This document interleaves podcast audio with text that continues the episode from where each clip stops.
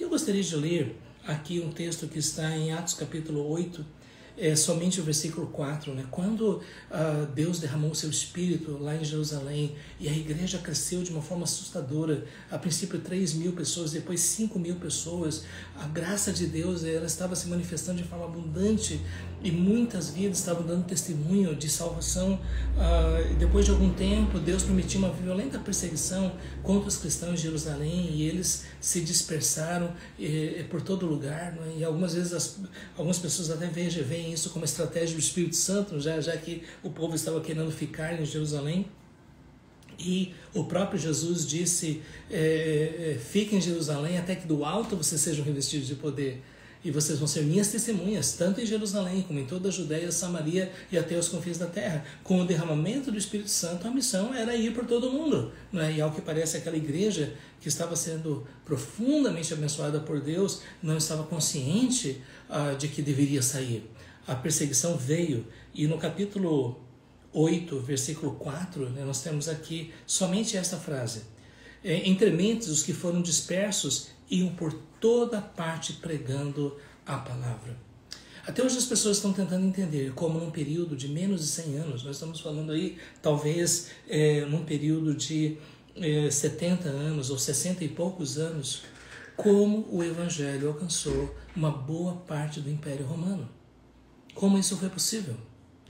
E, e o fato é que quando nós olhamos para o livro de Atos dos Apóstolos, sim, nós vemos o derramamento do Espírito Santo, e esta é a explicação. É o derramamento do Espírito Santo, é o poder do Espírito Santo, era a manifestação de sinais e prodígios que deixava as multidões é, extasiadas e maravilhadas. Eram é, os é ministérios apóstolos que iam de cidade em cidade, mas muito mais do que isso também era o trabalho missionário da igreja. E aqui eu gostaria de dizer, né, e muitos historiadores concordam com isso, esse crescimento vertiginoso da igreja cristã nas, nas suas primeiras décadas simplesmente não pode ser explicado somente pela ação missionária dos apóstolos, ainda que isso tenha sido muito significativo. É, Pedro e Paulo e os demais, né? Atos Apóstolos não nos relatam de forma mais detalhada como foi a missão dos outros apóstolos, mas uma coisa que nós devemos lembrar é a única explicação para um crescimento tão significativo é, de cristãos no Império Romano foi um fato.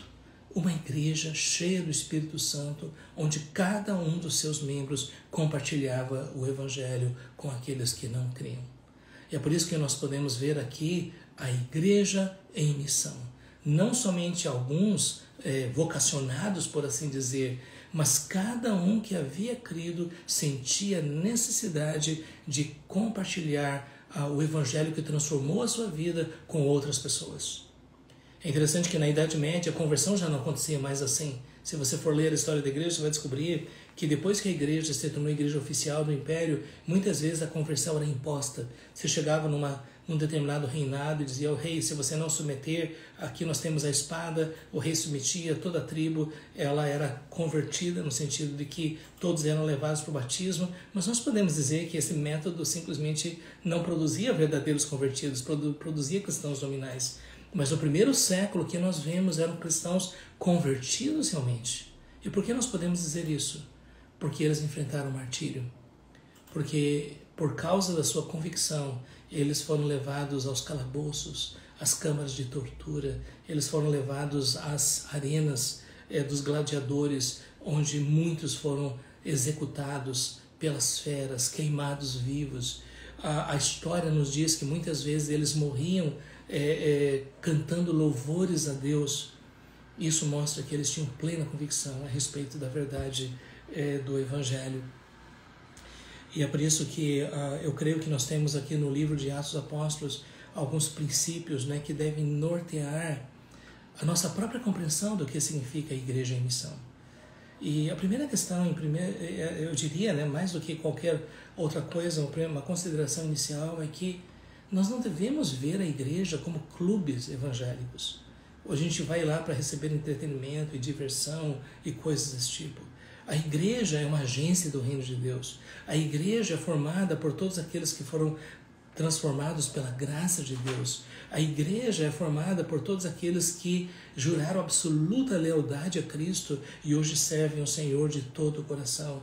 Esta igreja é aquela que tem uma absoluta convicção a respeito da verdade do Evangelho e, portanto, sente a necessidade de proclamar as boas novas do Evangelho para que pessoas possam sair das trevas para a luz, para que elas, elas escapem da ira vindoura que está para se manifestar na história e, ao invés de irem para o inferno, elas, elas estarão na presença de Deus por toda a eternidade.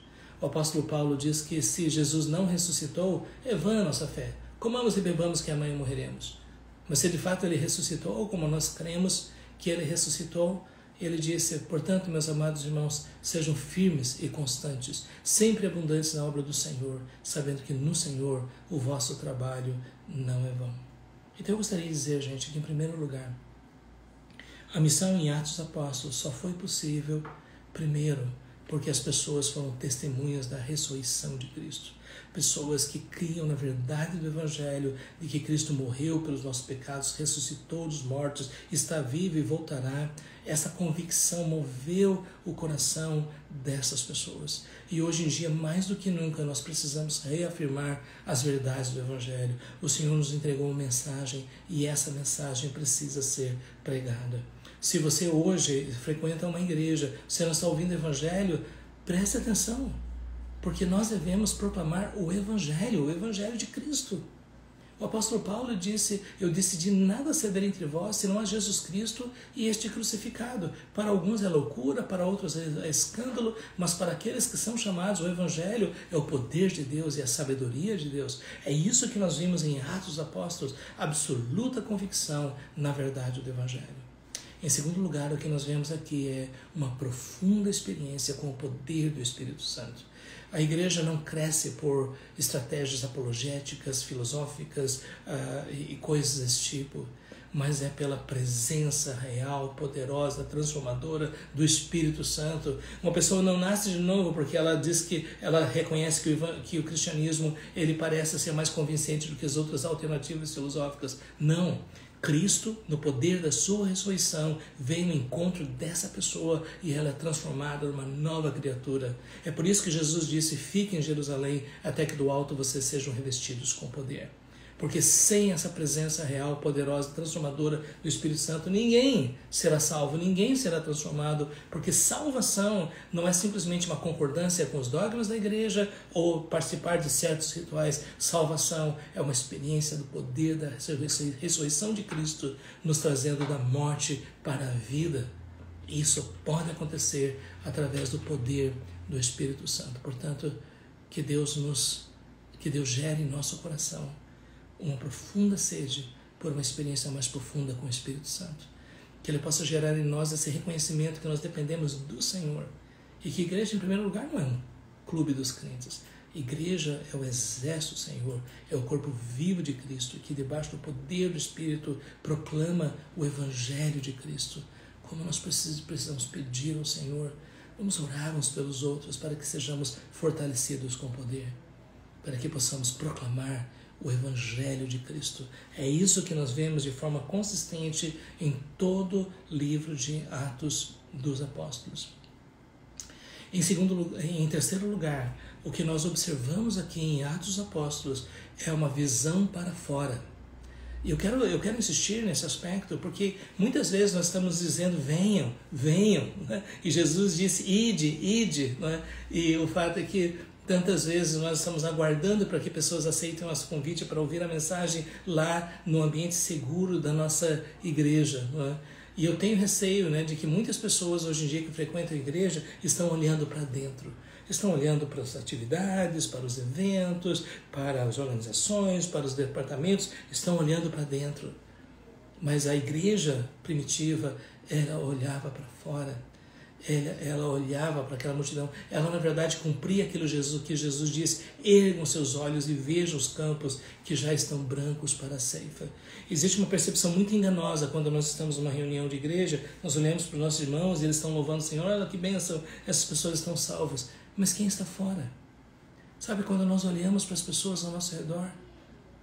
E aqui eu creio que nós temos um problema tão sério, é que hoje em dia nós vemos tantas pessoas que frequentam a igreja, mas se comportam como fariseus, dizendo esses incrédulos, esses pecadores, é como se esses aí realmente merecem o de Deus, nós somos crentes, nós servimos a Deus. Esse não é o sentimento que nós encontramos em Cristo, não é o sentimento que nós temos nos apóstolos. Eles olhavam com compaixão para a multidão que não conseguia ou ainda não tinha é, professado a sua fé em Jesus. Eles olhavam para fora, ergam seus olhos. Ao invés de você olhar para o seu irmão eh, que está do seu lado em primeiro lugar, olhe para fora.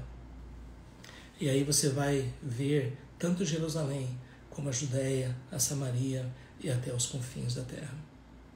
E uh, eu creio que uh, hoje em dia né, nós estamos nos dedicando tanto a atividades infrutíferas, inócuas, que não trazem não trazem para nós edificação. Aliás, muitas vezes essas atividades minam a nossa saúde espiritual, minam o nosso desejo de ler as Escrituras, de buscar a presença de Deus. Nós vemos um nível de secularização altíssimo, muitas vezes, muitas vezes na vida daqueles que frequentam regularmente as igrejas.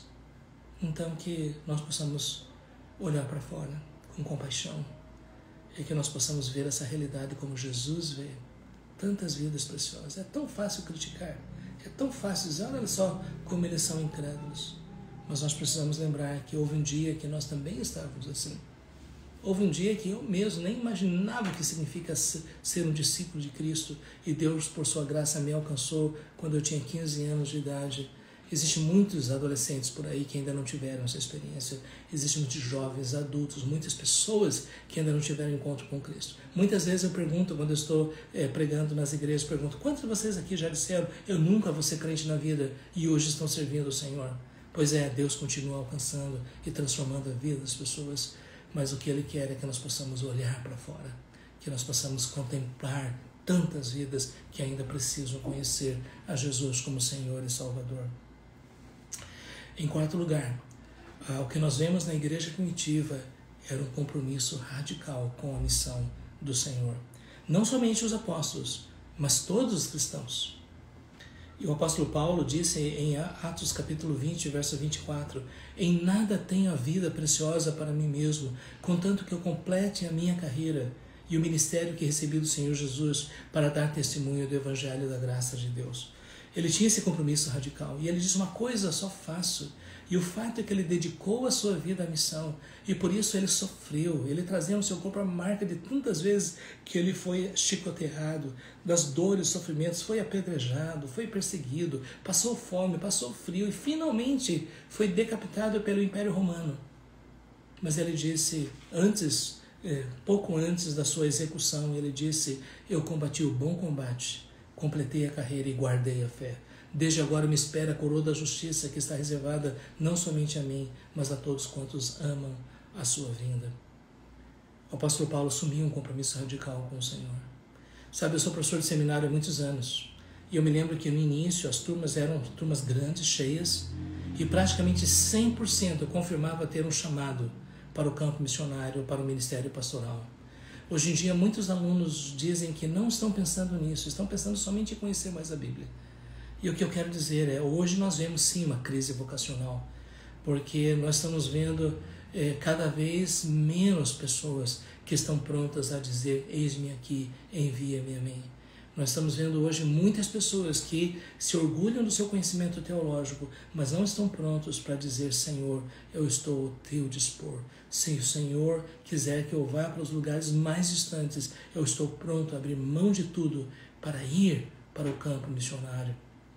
Veja bem, é, é, o que eu tenho dito é: se Deus não chama você de forma específica para outro lugar, é, até a ordem em contrário, o lugar onde você está é o seu campo missionário, é o lugar onde Deus colocou você. Okay? Então, então, se você está lá naquele trabalho, Deus colocou você ali. Você está naquela escola, na faculdade, na universidade, Deus colocou você ali. Mas pode ser que Deus esteja separando você para ir para campos mais distantes, para ir para uma cidadezinha e plantar uma igreja, para atravessar as fronteiras, apresentar, aprender novas línguas, é assimilar novas culturas, comer comida que você nunca comeu na sua vida, vestir roupas diferentes para alcançar vidas que ainda não conhecem a Jesus. O fato é que hoje em dia existe um arrefecimento visível da visão missionária, muitas pessoas hoje em dia já não estão mais se dispondo é, para dizer: Senhor, eu estou ao teu dispor. O que Deus quer de nós é um compromisso radical com a missão. Sabe, eu creio que todo verdadeiro discípulo de Cristo precisa estar pronto a dizer: Senhor, eis-me aqui. Eu estou ao teu dispor. O que o Senhor quiser fazer com a minha vida é isso que eu quero. Isso me faz lembrar né, que na minha adolescência eu comecei a ler muitas obras missionárias. Né? E o que eu tenho dito é: não leia livros sobre missões, não leia sobre a vida dos missionários. Isso é muito perigoso. Isso é uma brincadeira, né? Na verdade, leia. Mas o fato é que quando eu comecei a ler eh, essas experiências dos missionários, chegou um momento em que eu fiquei tão constrangido e tão movido é, por Deus que eu disse: Senhor, eu estou aqui, para onde o Senhor quiser me enviar, eu estou pronto. Eu comecei a orar pela China, pela Índia, pela África e dizendo: Senhor, manda missionários. E foi nesse momento que Deus falou meu coração, dizendo: E você? E eu me lembro que eu fiz essa oração de entrega, dizendo: Senhor, eu estou ao teu dispor. Seja feita a tua vontade, o que o Senhor quiser. Isso me faz lembrar né, que nessa época, depois eu comecei a estudar é, para é, para vestibular, na minha época, lá, 1980 e tanto. E eu cheguei a passar, então, no curso de Direito na Faculdade de Direito de Curitiba e na Universidade Federal do, Paraná, no curso de Direito, é? que eram vagas muito cobiçadas. E o fato é que, depois disso, é, Deus confirmou meu coração que havia chegado a hora e Ele estava pedindo para deixar tudo para trás. É? Eu confesso que, em um certo momento, eu ainda queria negociar com Deus, dizendo: Deus, eu acho que eu poderia fazer seis meses, depois trancar e, e seguir em frente para garantir a minha vaga, né? mas Deus deixou bem claro que eu devia deixar tudo para trás realmente. E também eu orei, Senhor, então faça provisão de manutenção para mim, porque eu não tenho condições de manter. Eu, na minha família, família é, é, ninguém poderia ter, teria condições de manter ali. E o fato é que, em, eu creio que menos de uma semana, Deus levantou para mim 11 mantenedores e desses, se eu não me engano, dez deles permaneceram firmes, fiéis, depois, até depois da minha formatura ainda. Deus fez a, fez a provisão e o fato que Deus confirmou.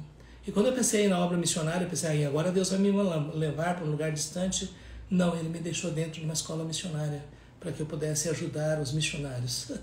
e o fato é então que eu fiquei, mas uh, os, os meus ex-alunos hoje estão espalhados e, é, pelo mundo inteiro, pela graça de Deus. É tão especial de saber que desde o Japão, a África, as Américas, Europa, é, os sertões, as comunidades indígenas, existem ex-alunos. Né? Eu digo assim, Senhor, obrigado, porque o Senhor quis que eu fizesse missões desse jeito, que eu pudesse colaborar, ainda com uma pequena medida, para que cada um desses pudessem ser preparados para servir ao Senhor no campo missionário.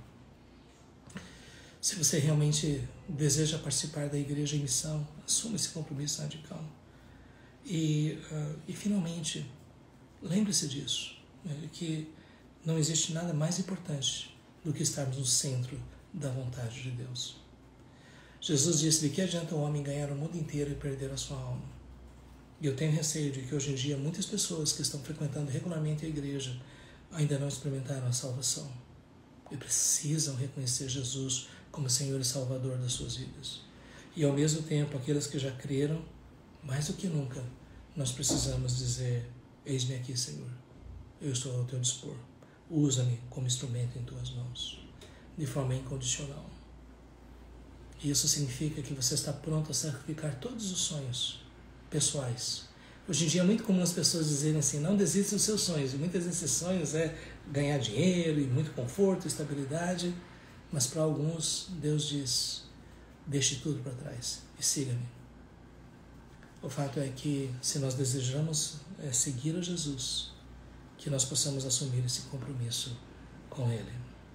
A igreja só cresceu porque cada um dos discípulos de Cristo assumiu o seu compromisso de pregar o Evangelho. Que nós possamos ter a alegria de sermos testemunhas de pessoas nascendo de novo através do nosso ministério. É isso que pode trazer maior alegria ao nosso coração deste lado da eternidade. E se você ainda não assumiu esse compromisso, sugiro que você procure um lugar e se coloque na presença do Senhor e ore para que Ele possa guiar os seus passos dentro da sua vontade, que é boa, perfeita e agradável.